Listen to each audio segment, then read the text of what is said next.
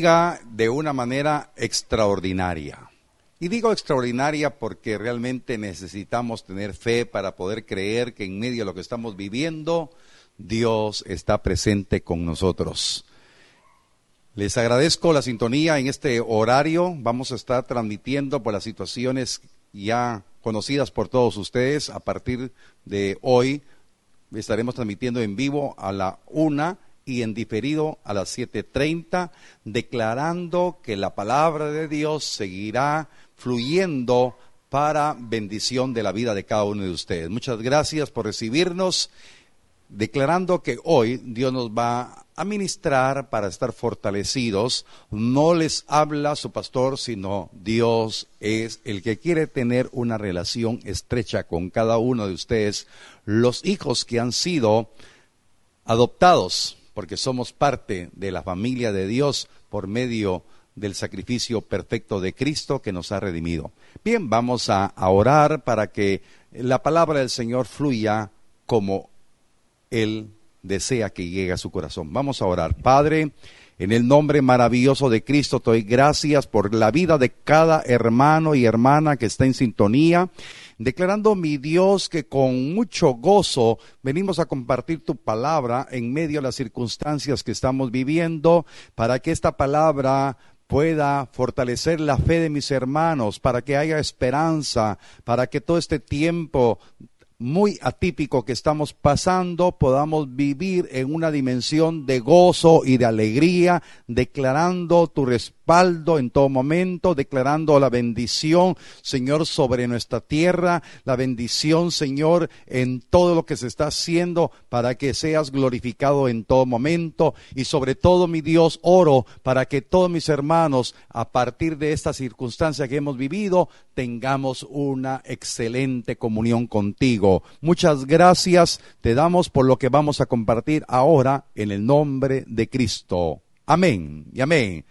Dele gloria a Dios, usted que está ahí en su casa. Bueno, hoy quiero compartirles de esas verdades maravillosas de la palabra de Dios.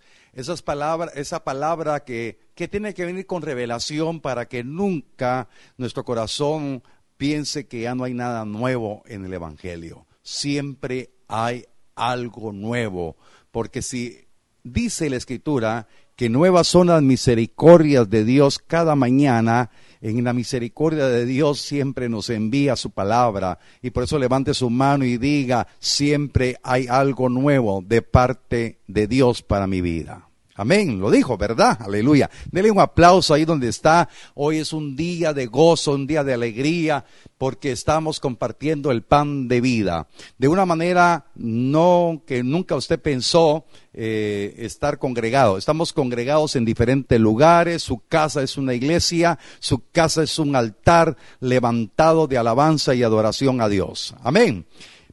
Entonces hoy quiero compartirles un tema que hoy temprano eh, estuve meditando con algo que terminé eh, en el mensaje de ayer y entonces estaba eh, orando y pidiéndole a Dios su dirección y compartiré un mensaje titulado No cuestionemos los tiempos de aflicción. Diga usted conmigo con su mano levantada, no cuestiono el tiempo de aflicción que estoy pasando.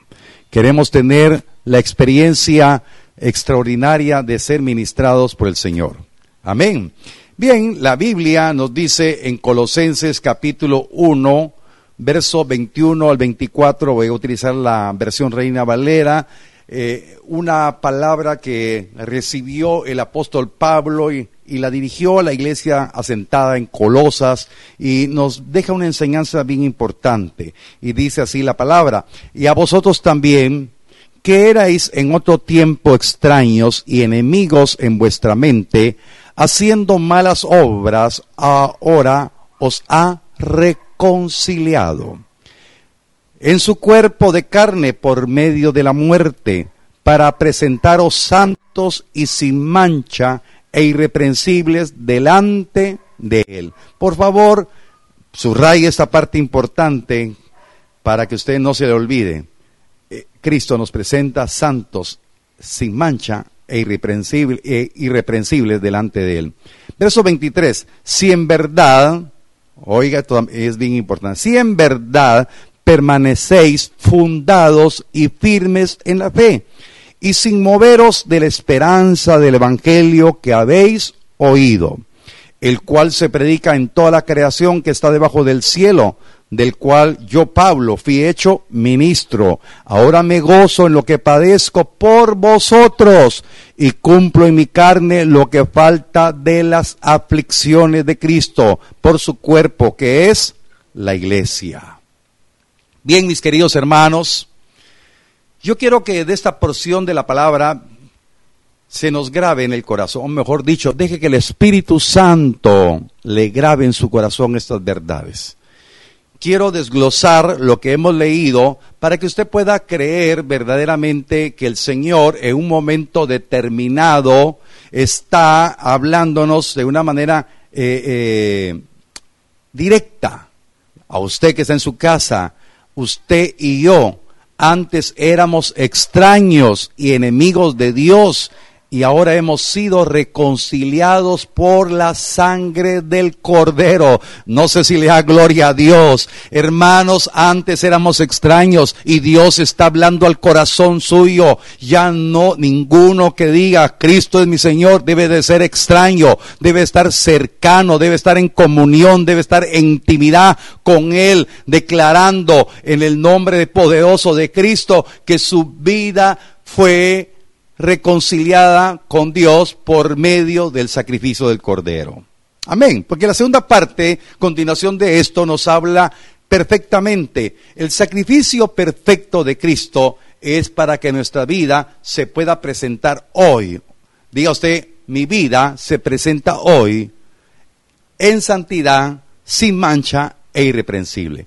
Mire, es bien importante que podamos eh, visualizar en el Espíritu hoy, Dios esté conmigo, hoy, por el sacrificio de Cristo, puedo tener el privilegio de estar en santidad, sin mancha e irreprensible delante de Él. Hermanos, cuando usted pone su corazón en estas verdades, son tres partes importantes, o mejor dicho, tres dimensiones. Santidad, sin mancha y o mejor dicho, es irreprensible delante de Él. Usted tiene el privilegio de estar irreprensible delante de Él hoy.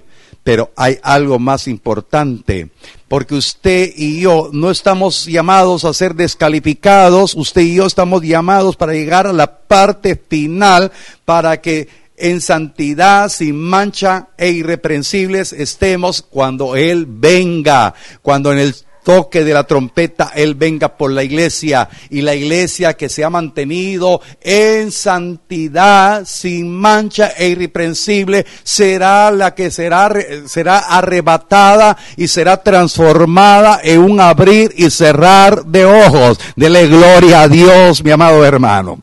Entonces aquí, el Señor nos está hablando por esta escritura y nos está diciendo entonces para que está para estar en santidad sin mancha e irreprensibles hay que llenar un requisito. Y dice la palabra que todo ello se logra si estamos fundamentados o fundados en la verdad, firmes en la esperanza del evangelio. Gloria a Dios. Hermanos, por favor, levante su mano y diga, yo voy a estar en santidad, sin mancha e irreprensible delante de Cristo hoy y cuando Él venga, yo voy a ser parte de la iglesia porque me he mantenido fundado en la verdad revelada y firme en la esperanza del Evangelio. Amén. Mire qué tremendo. Dios nos habla de una manera especial. Por eso, cuando yo eh, escudriño la palabra, le digo, Señor, bendita misericordia que has tenido por nosotros, has tenido paciencia. Se permitió esta situación caótica en Guatemala. Por favor, no me vaya a malinterpretar, pero si no, no estuviéramos orando más, no estuviéramos, no estuviéramos eh, eh, necesitados de la palabra. Pero yo bendigo su vida porque está en sintonía y va a multiplicar este mensaje de bendición y va usted a vivir en una forma diferente porque va a decir usted tengo el privilegio de estar delante de mi Señor en santidad, sin mancha, irreprensible, pero también lo voy a estar hasta el final porque mi vida está fundamentada en la verdad revelada y en esperanza que tengo en el Evangelio, porque mis ojos se han abierto a la verdad de Cristo. No sé si le glorifica en esta hora y le da gloria al Dios que vive y permanece para siempre. Amén, amén. Dele un grito de júbilo ahí donde está. Por favor, tiene que tener ese, ese gozo de que esa palabra se le ha revelado, esa palabra viene a refrescar nuestro corazón. Esos son los tiempos de refrigerio que vienen de parte de Dios para que nuestras vidas estén fundamentadas en la verdad de Cristo y en esperanza venidera, para que no desmaye nuestro corazón, para que no flaqueemos. Tendremos momentos eh, difíciles, pero saldremos adelante en el nombre de Cristo Jesús. Un cristiano con revelación entonces se goza en medio de los padecimientos que sufre por llevar la verdad de Cristo. Ahora, esta parte la quiero desarrollar en la función del apóstol Pablo. Pablo está ministrando a la iglesia colosa, pero dice la palabra que Pablo había pasado padecimientos y entonces yo quiero decirle, si Pablo pasó eso, usted y yo debemos de pasar alguna, algún padecimiento, alguna aflicción. Y yo creo que lo estamos pasando, eh, eh, estamos pensando, ¿será que termina la otra semana? ¿Será que, que la situación se va a agravar? Eh, oímos noticias, leemos, mire, una serie de mentiras y, y, y de cosas que se circulan. Hace un momento circulaba una noticia en el Facebook de que había un caso aquí. No, eso no es cierto. A pesar de que hay eh, penalidad para divulgar noticias falsas, la gente sigue publicando noticias falsas. Un cristiano con revelación se goza en medio de los padecimientos. Eso es lo que Pablo está ministrando a la iglesia. Yo he padecido, decía Pablo. Entonces usted diga conmigo, yo tengo que padecer juntamente con Cristo y voy a sufrirlas porque voy a llevar la verdad de Cristo. Hermanos, Dios está hablando de una manera especial, oiga, para nosotros. Si este es un padecimiento, lo que yo quiero decirle que a partir de esta hora, después de esto, usted tiene que anunciar la verdad de Cristo. Mire, es importante Hoy estamos ante un peligro de un virus, pero decía en las prédicas anteriores, ¿qué hay del peligro de aquellos que no han confesado a Jesucristo como Señor? Es muerte. Pero ustedes van a decir, los evangélicos, los cristianos son exagerados. No, es que no han ido a la palabra. Y tristemente hay muchos cristianos que no han ido a la palabra, por eso viven como quieren. Por favor, no voy a pensar que yo estoy eh, aprovechando este tiempo. Hermanos, vayamos a la palabra. Hay muchos cristianos que no saben buscar una cita en la palabra, en la Biblia. Usted se debe comer la palabra.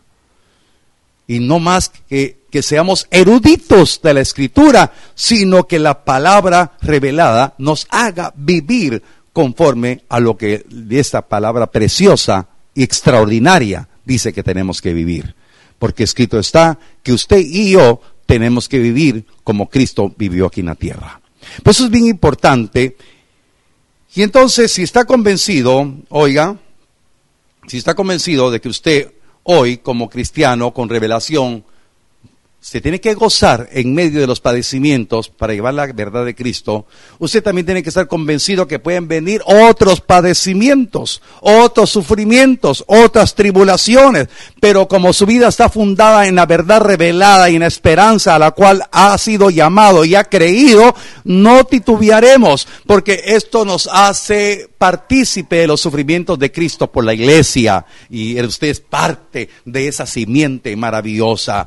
Por favor, levante su mano nuevamente conmigo y diga, aunque vengan otras pruebas, otros sufrimientos, otras tribulaciones, no temeré, porque todo esto me hace partícipe de los sufrimientos de Cristo por llevar el mensaje a aquellos que van a ser iglesia. Amén. Dele un aplauso al Señor donde está, por favor. Amén. Deme testimonio. Usted el día, mire, en mi casa eran, gritos de júbilo. Que se note en cada hogar, en la vecindad, que hay una familia cristiana la, eh, a la par de ellos. Amén. Amén. Ah, son cristianos los vecinos, sí. Porque hoy está explotando el corazón de júbilo. Amén. Ya, ya no tenemos que ser cristianos anónimos, tenemos que ser cristianos que nos conozcan. Bien, entonces, hablando de todo esto, yo quiero eh, eh, hablarle de una manera, espero en Dios que me dé tiempo, en una forma resumida le voy a compartir que Pablo, en obediencia al Señor, predicaba el Evangelio y un día tuvo una experiencia en donde yo quiero hacer esa, esa, o desglosar esta palabra para que usted pueda darse cuenta de cómo Pablo obedecía al Señor, como usted está llamado a obedecer al Señor, como usted está llamado a dejarse guiar por el Espíritu. Amén. Por favor, vaya conmigo al libro de los Hechos, capítulo 16, versos 6 al 10. Estamos hablando de las experiencias del apóstol Pablo por obediencia a Cristo. Tuvo que padecer mucho. Y dice la palabra, Hechos 16, 6 al 10. Y atravesando Frigia y la provincia de Galacia, les fue prohibido por el Espíritu Santo hablar la palabra en Asia.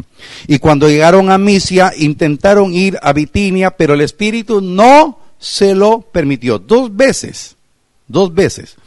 Y pasando junto a Misia, descendieron a Troas y se le mostró a Pablo una visión de noche. Un varón macedonio estaba en pie, rogándole y diciendo, pasa a Macedonia y ayúdanos.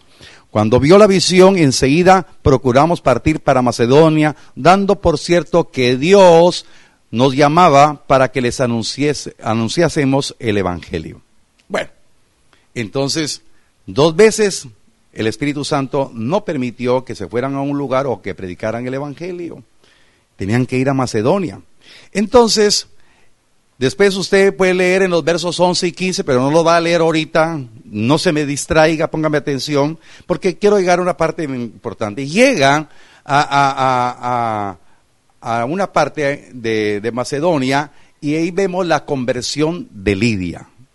Lidia, la vendedora de púrpura, oye del mensaje del Señor y se convierte al Señor. Después, enseguida, en los versos 16 al 20, sucede una, una experiencia extraordinaria. Una muchacha con un espíritu de adivinación, que también le llamamos un espíritu pitónico, les dice siervos del Dios Altísimo, y entonces hay una liberación de la muchacha de ese espíritu de adivinación. Esto trae por consecuencia, le estoy resumiendo la historia, le trae por consecuencia que el, como era una muchacha esclava, esta producía grandes ganancias al que era su señor. Y entonces cuando sale el espíritu de adivinación se le va la oportunidad de seguir ganando dinero porque tenía a la gente cautivada a través de un espíritu de adivinación, un demonio que se movía ahí. Y entonces lo denuncia, lo denuncia delante de, de de las autoridades romanas y vienen y agarran a Pablo y a Silas, porque Silas era el que acompañaba a Pablo en ese momento, y son golpeados con varas y encarcelados. Eso lo vamos a leer, Hechos 16, versos 22 al 24. Entonces, estamos hablando de que eh, el apóstol Pablo quería ir al Asia y dice la palabra que el Espíritu Santo se los prohibió. Quisieron ir a Bitinia, pero el Espíritu no se los permitió sino les, mostró a Macedonia. Ahora, la pregunta es, hay una conversión de Lidia, hay un hecho portentoso, por palabra de ciencia, sabía Pablo que esta mujer tenía un espíritu de adivinación, es liberada, y a consecuencia de eso son golpeados severamente, y mire lo que sucede. Hechos capítulo 16, versos 22 al 24. Y se agolpó el pueblo contra ellos, y los magistrados, rasgándoles las ropas, ordenaron azotarles con varas. Después de haberle azotado mucho, ¿cómo les, azotaron mucho. Diga usted conmigo, mucha, mucho fue el azote que recibieron los siervos de Dios por anunciar el Evangelio. Los echaron en la cárcel, mandando al carcelero que los guardase con seguridad, el cual recibido este mandato los metió en el calabozo de más adentro y les aseguró los pies en el cepo. Bueno, ahí fue el destino de Pablo. Ahora yo quiero que usted pueda ver, ahí le va a aparecer en pantalla una foto. Así estaba Pablo y Silas. Este es un ejemplo de cómo está una persona con cepo. Pero dice la escritura que fue, fueron metidos en el calabozo de más adentro, en esa posición, cadenas y cepo. Ahí todavía está próximo a que le pongan el otro pedazo de madera aquí en el cuello. Entonces, miren qué manera estaban. Estaban en el calabozo de más adentro. ¿Usted dónde está ahorita? Usted está en su casa. Usted está en su sala. Usted está eh, con todas sus comodidades, con provisiones. Pero estos hombres tenían desollada la espalda. Esos son los padecimientos. Esos son los sufrimientos por la iglesia de Cristo. Pero eh, Pablo cuando le habla a Colosa, le habla que tenemos que estar eh, eh, fundamentados en la verdad y firmes hasta el final.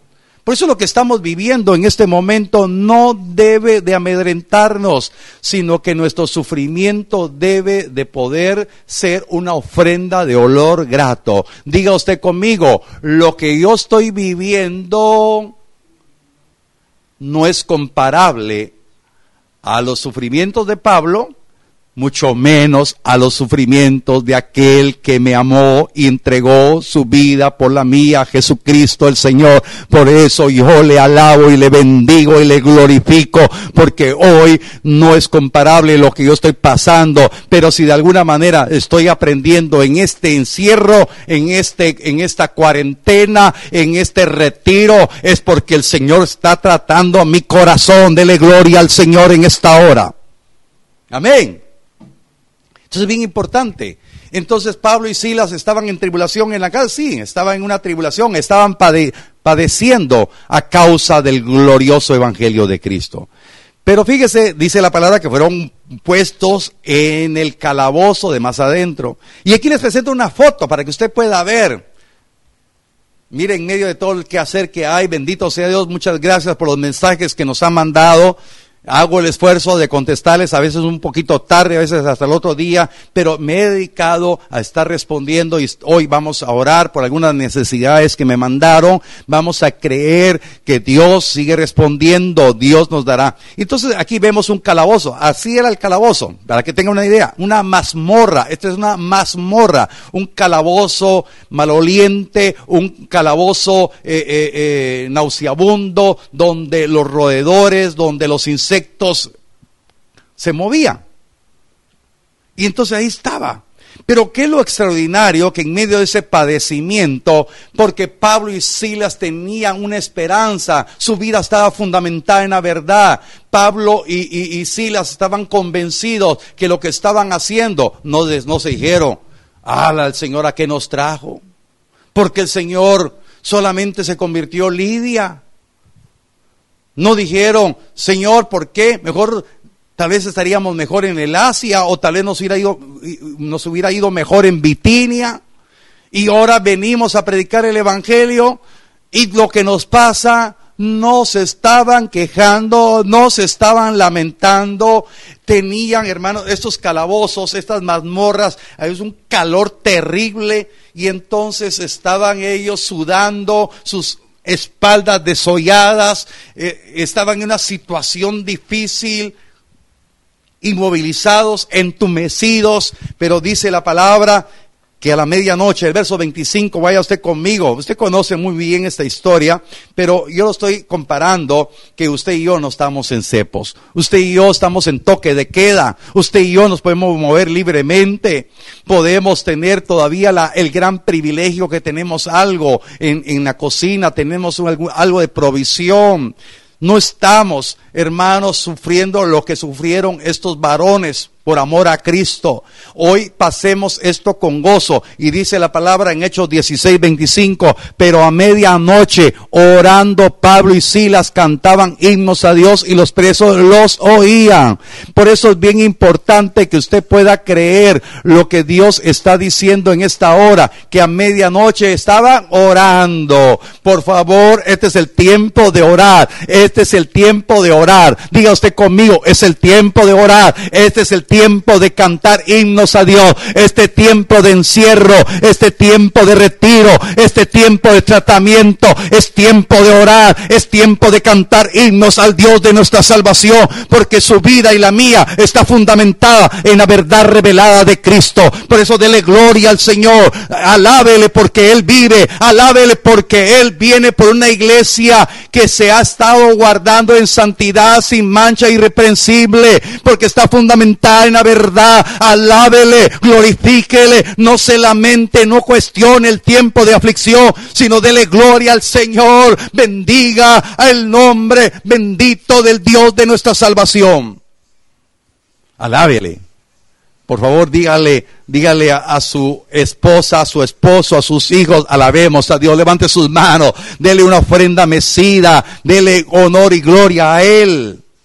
Y entonces estaban orando y entonces sucede algo tremendo a la medianoche cuando oraban y cantaban himnos a Dios. Dice la palabra en el verso 26 al 34. Entonces sobrevino de repente un gran terremoto, de tal manera que los cimientos de la cárcel se sacudían y al instante se abrieron todas las puertas y las cadenas de todos se soltaron, despertando el carcelero y viendo abiertas las puertas de la cárcel sacó la espada y se iba a matar pensando que los presos habían huido. Mas Pablo clamó a gran voz diciendo, no te hagas ningún mal, pues todos estamos aquí. Entonces, él entonces, pidiendo luz, se precipitó adentro y temblando se postró aquel recio y duro carcelero tembló y se postró a los pies de Pablo y de Silas y sacándolo le digo, señores, ¿qué debo hacer para ser salvo? Ellos dijeron, cree en el Señor Jesucristo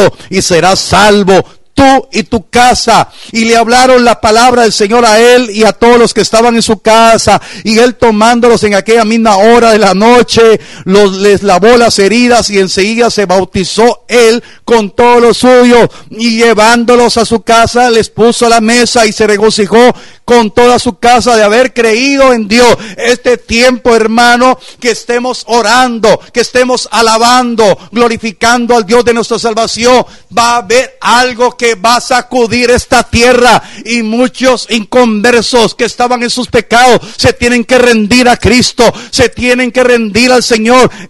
Él y su casa serán salvos. Y esta historia, hermano, es una vivencia en el día de hoy. Hoy estamos enclaustrados. Hoy, por favor, no vaya a salir, pero puede cantar, puede alabar. Dele volumen a su garganta y dígale al Señor, aquí estoy con gozo y con alegría. Predica a Cristo.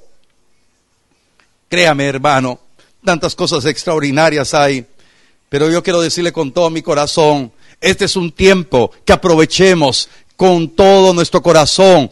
No cuestionemos el tiempo de la aflicción que estamos pasando. No cuestionemos, sino que hoy es tiempo de orar por nuestra propia vida, por nuestra propia salvación, para que estemos firmes hasta el final, porque estamos convencidos que nos presentaremos delante de Él en santidad, sin mancha e irreprensibles cuando Él venga. Y usted hoy se puede acercar pero también vamos a orar por aquellos que están pasando tribulación y no conocen al Señor, pero le conocerán como aquel carcelero. Y entonces Pablo se dio cuenta, venimos por este carcelero, venimos por este hombre.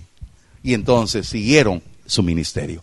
Hermanos, usted no sabe de qué manera su vida va a ser utilizada.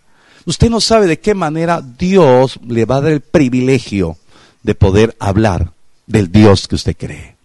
Por favor, nuevamente, les quiero suplicar que se pongan de pie donde están. Vamos a orar y declarar que esta palabra nos ha ministrado nuestro corazón. Por favor, levante sus manos, cierre sus ojos y diga usted conmigo, Padre, en el nombre de Jesús te doy gracias por este tiempo maravilloso que vino tu palabra a ministrarnos, vino tu palabra para que no estemos cuestionando estos tiempos de aflicción, sino que hoy reconocer que nosotros que éramos enemigos tuyos, que estábamos alejados, éramos extraños, pero ahora, Señor, hemos sido reconciliados contigo por medio del sacrificio santo de Cristo, para que tengamos una vida diferente y nuestra vida estará fundamentada en la verdad revelada, para que tengamos esa firme esperanza de, estar perseverando, no importa las circunstancias, porque ahora me gozaré en lo que estoy padeciendo, me gozaré de esta tribulación, porque hoy cumplo en mi carne, en mi cuerpo,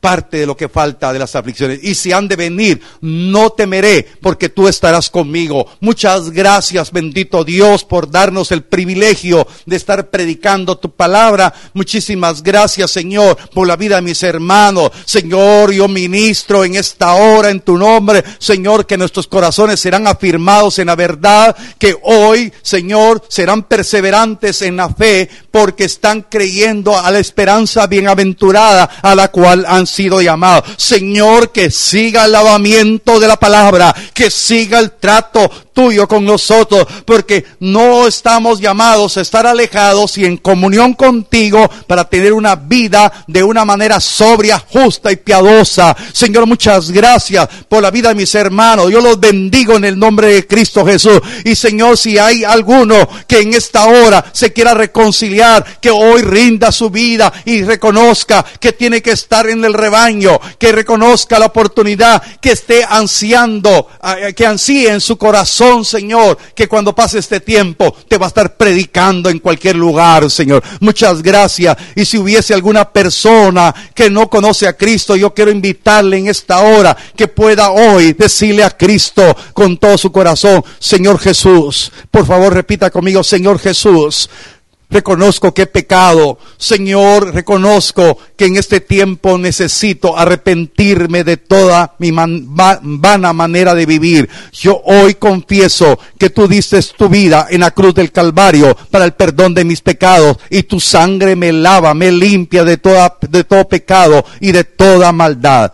Muchas gracias, Señor Jesús, por recibir la vida de este hombre. En el nombre de Jesús, yo declaro esa bendición. Muchas gracias, Señor. Hoy, ora por favor, oremos, Señor. Oramos, Señor, con mis hermanos. Oramos, bendito Dios, creyendo, mi Dios, que en medio de las circunstancias que está viviendo Guatemala, te pido, mi Dios, que el número de infectados ya no crezca, Señor. Declarando, mi Dios, que serán guardadas todas las vidas de las personas que están hoy con el diagnóstico de este virus. Y declaro, mi Dios, tu mano de sanidad. Y sobre todo te pido, mi Dios, que te conozcan a ti, el Dios verdadero, el único Dios, que reconozcan a Jesucristo, el único único intermediario entre Dios y los hombres, Jesucristo Dios hombre. Muchas gracias, Señor, porque sé que tu mano de poder. Padre, que dale dirección a nuestro presidente, a su gabinete de ministros, Señor, que haya bendición en todo, eh, en todas las decisiones. Bendecimos a los cuerpos policíacos, al cuerpo militar, Señor, que saldrá a las calles para resguardar, Señor, la obediencia del pueblo. Señor, en el nombre de Jesús declaramos, mi Dios, que tú estarás bajo el control de todo. Señor, gracias, Señor.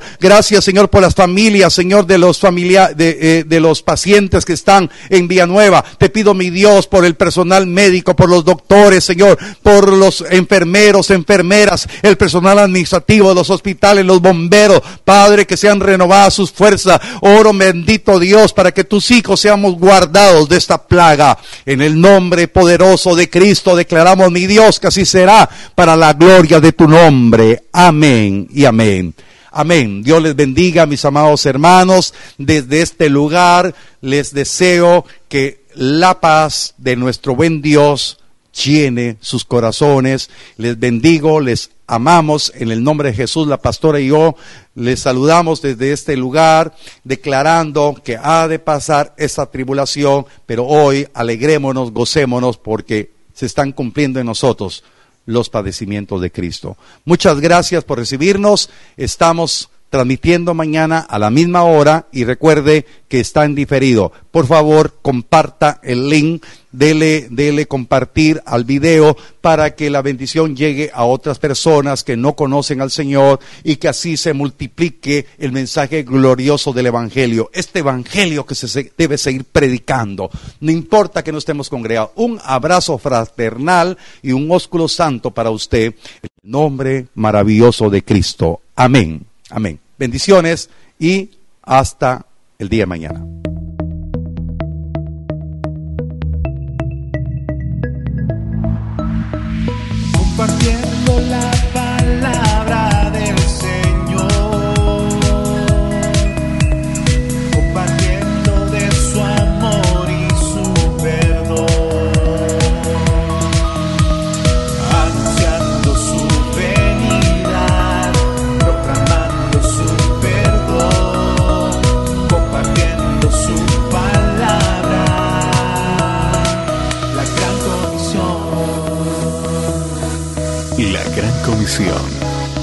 Iglesia Cristiana Genezaret.